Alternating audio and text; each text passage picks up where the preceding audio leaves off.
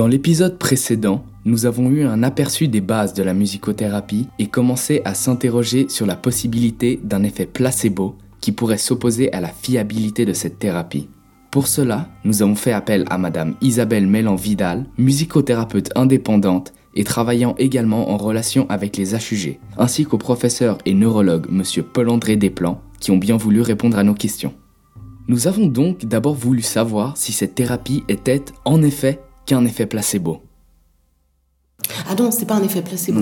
Ce, n'est pas un effet placebo. Il a été clairement démontré, clairement démontré. Alors là maintenant, et ça, ça fait du bien que quand vous aimez une musique et que vous l'écoutez, votre taux de dopamine peut augmenter jusqu'à 20% bang, simplement. Donc ça, euh, toute la, mhm. biochimie euh, hormonale du cerveau, ça, ça a été démontré. Il a aussi été montré sous imagerie euh, l'activité quand vous écoutez une morceau, de la musique ou quand vous jouez, quelles mhm. sont les, les, parties du cerveau qui se mettent en route. Donc c'est absolument pas placebo. Ça, c'est avéré, c'est scientifique, c'est avéré depuis les années 2000-2010. Ils ont fait des progrès énormes parce que tout d'un coup, il y avait des imageries qui permettaient ça, puis des moyens énormes pour étudier. Donc ça, c'est avéré. C'est pas, c'est pas placebo. Donc c'est clairement un art médical et pas juste un effet placebo. Absolument pas. Hein. Mais maintenant, ça dépend. Certains, de la nouvelle génération, ils disent oh non, ça ne sert à rien. Pour ces deux personnes, il est donc évident que la musicothérapie influence notre système nerveux et que les preuves affirmant cela ne manquent pas. Mais alors, si cela a réellement des effets sur nous, peut-on vraiment la comparer à un traitement médicamenteux? Peut-il le remplacer? Ouais, c'est une question délicate parce que hum, la musicothérapie peut favoriser mmh. euh, un processus de guérison. Elle ne se substitue absolument jamais à aucun traitement médical. C'est-à-dire, si vous êtes schizophrène, il faut prendre votre traitement, mmh. si le médecin le dit. Si vous avez un cancer, il faut faire le traitement chimio si votre oncologue le dit. Et la musicothérapie ne peut pas se substituer à ça. Par contre, elle est complémentaire. Se sont bien rendus compte à un moment donné que ça avait des limites, hein, la thérapie verbale, et qu'il euh, fallait peut-être aussi d'autres moyens. Ils se sont rendus compte que c'était des, outils euh, et des thérapies intéressantes. Et encore une fois, ça se substitue absolument pas au, travail, euh, à des entretiens psychothérapeutiques, mais mhm. je pense que c'est vrai que c'est très complémentaire. Cette thérapie est donc complémentaire et non un moyen de substitution. Mais agit-elle vraiment?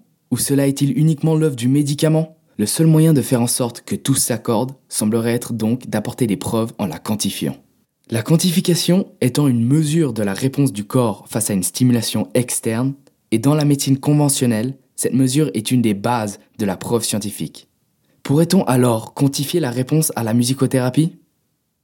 Comment quantifier la réponse émotionnelle à la musique? Alors ça, c'est bien entendu, c'est pas évident. Hein? C'est pour ça qu'on n'arrive pas à prouver l'efficacité de la Vous ne pouvez pas mesurer ça comme si je mesure léger, bien que léger quand je le fais, parce que j'ai au moins 800 patients épileptiques en contrôle par année, s'il y a des éléments pointus épileptiques ou pas. Mais quantifier ou mesurer la musicothérapie, il n'y a pas quelque chose de... quelque chose de base. Hein? Mais c'est le suivi clinique du patient, que ce soit sur le plan psychiatrique ou sur le plan neurologique ou plan moteur. Mais ce n'est pas par du fait qu'on n'a pas une méthode de mesure qu'on ne doit pas dire que la musicothérapie ne sert à rien. On peut donc voir que même si l'on ne peut mesurer l'activité de la musique sur notre personne, il serait réducteur de dire que la musicothérapie est une thérapie placebo sans réel effet comme certains peuvent l'affirmer. De plus, comme nous l'a dit la musicothérapeute, il y aura toujours des personnes pour contredire les choses avec lesquelles elles ne sont pas familières. Cependant, même si on ne peut la mesurer comme le souligne M. Desplan, il y a bel et bien une réaction du corps au contact de la musique. Mais si l'on perçoit alors cette activité, que se passe-t-il dans notre corps? Quelles sont ses réponses? Cela sera le sujet de notre troisième épisode. Merci de nous avoir suivis.